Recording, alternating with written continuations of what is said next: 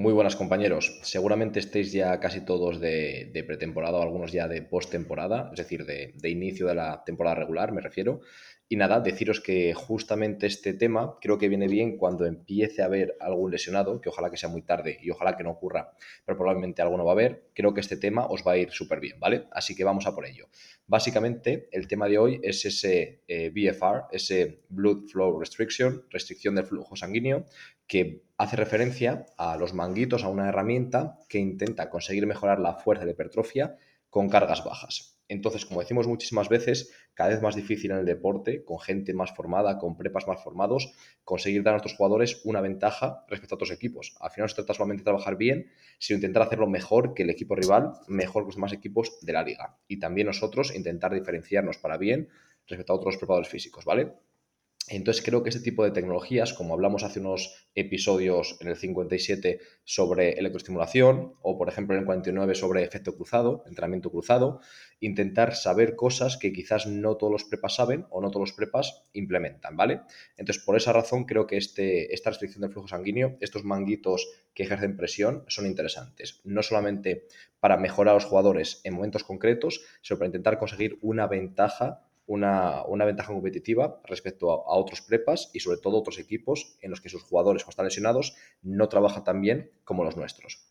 Básicamente, ¿qué consiste este, esta restricción del flujo sanguíneo? Son unos manguitos que se ponen o en las piernas o en los brazos, solamente se puede poner a nivel de extremidades, que son ejercer una presión de entre 110 y 240 milímetros de mercurio y que se suele utilizar para entrenar con cargas moderadas bajas o bajas cuando no puede utilizarse cargas altas, aunque no, no es la única situación, pero en principio es cuando se, suele utilizar. Vamos a enlazar un, estudio que tenéis en otro episodio, una red sistemática que creo que es muy, muy interesante y que en un solo estudio nos deja bastante claro lo que hay publicado y además lo he elegido porque está, eh, ha, escogido estudios, ha escogido estudios experimentales realizados con gente deportista. Es decir, siempre intentamos que la muestra con la que trabajamos, son deportistas, sea más parecida a la muestra de estudios que leemos. Entonces tenemos eh, muestra de, jugadores de baloncesto universitarios, de fútbol universitarios, luchadores de jiu-jitsu, tenemos diferentes deportistas que va a hacer que las eh, mejoras que han encontrado sean mucho más extrapolables a nuestros jugadores que si fuese, por ejemplo, pues gente sedentaria o gente simplemente físicamente activa o incluso estudiantes de CAFID, ¿vale? Por eso creo que es interesante ese estudio la mayoría de estudios que están incluidos dentro de esta revisión lo que eh, utilizan son cargas de entre el 20 y el 30% del RM, es decir, cargas súper bajas que nunca utilizaríamos sin este tipo de tecnología. Cargas que en principio no producirían ninguna adaptación o prácticamente ninguna adaptación, pero en cambio con esta tecnología, ¿qué encontramos? Que 7 de 9 estudios encuentran mejoras significativas en la fuerza, 4 de 8 estudios mejoras significativas en hipertrofia y 3 de 4 estudios, mejoras significativas en acciones deportivas específicas. ¿Por qué digo 9 en la primera variable, 8 en la segunda y 4 en la tercera? Porque no todos los estudios medían exactamente las mismas variables. Por ejemplo, las mejoras específicas en el deporte, solamente 4 estudios las evaluaron. Las mejoras de hipertrofia, 8 estudios. Y las de fuerza, 9 estudios, ¿vale? Pero vemos que en principio el balance es muy positivo utilizando muy, muy poquito peso. ¿Por qué razón es utilizarse ese 20, 30, a lo mejor 40% de, de RM? Porque la, al final tenemos como dos vías principales para la hipertrofia. La más importante, que sabemos que es la tensión mecánica, que es la, reina, ¿vale? Es la, la, que siempre buscamos o casi siempre buscamos. Pero también queremos un cierto equilibrio junto al estrés metabólico. Tendríamos, por así decirlo, en el podio, lo primero, lo más importante, tensión mecánica, meter kilos, producir tensión sobre la fibra muscular que hace que esa fibra tenga que adaptarse y crezca.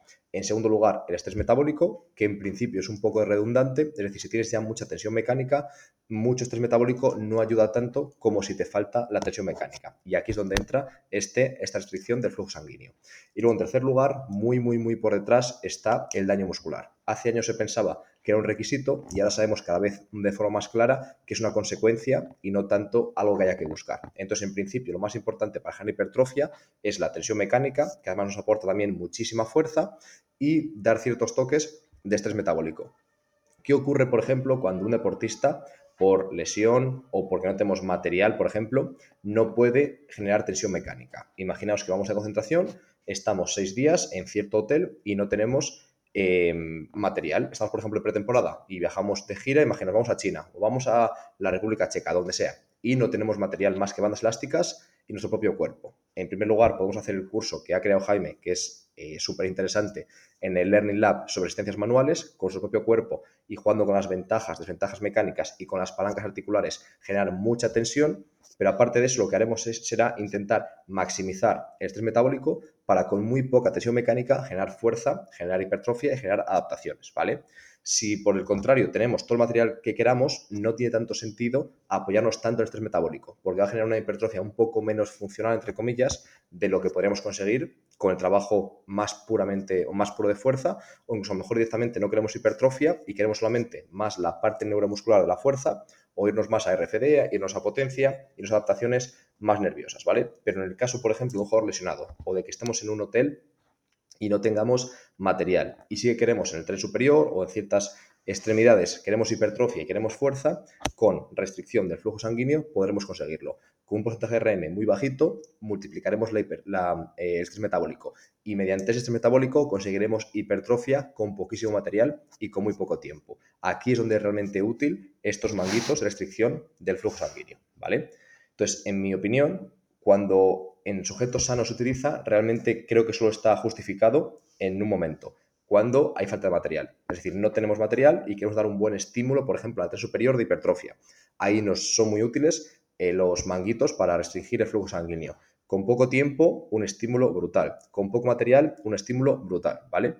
Si eh, aparte de esa situación realmente no creo que tenga mucho sentido porque nos aporta mucho más la sobrecarga para generar tensión mecánica, que solamente estrés metabólico, ¿vale? Pero ¿cuándo utilizaría? En lesionados. Creo que lesionados, todavía en muchos clubes tenemos el, problema. Yo creo, sinceramente, que yo desde hace mucho tiempo no lo tengo porque he sido muy concienciado con esto, pero aún hay en ciertos países que en algunos clubes, cuando un jugador se lesiona, lo coge el fisio y el fisio lo trata hasta que está bien. Y ahí ya empieza otra vez a entrenar poco a poco. Creo que eso es una locura porque al final se va a desadaptar, el tren superior pierde eh, obviamente masa muscular a una velocidad exagerada, el tren inferior casi aún más rápido, tanto la pierna lesionada como la pierna no lesionada, suponiendo que sea el tren inferior el, lesionado, y por lo tanto cuando vuelve tenemos el problema de la adaptación de la lesión más todo el cuerpo que está desadaptado. ¿Vale? Obviamente en muchos sitios ya no se hace eso, se sigue trabajando, pero seguimos teniendo el problema de que en la pierna lesionada, por ejemplo, si ha sido la pierna, podemos hacer muy poquitas cosas. Si estos, estos deportistas no consiguen utilizar esta restricción del flujo sanguíneo,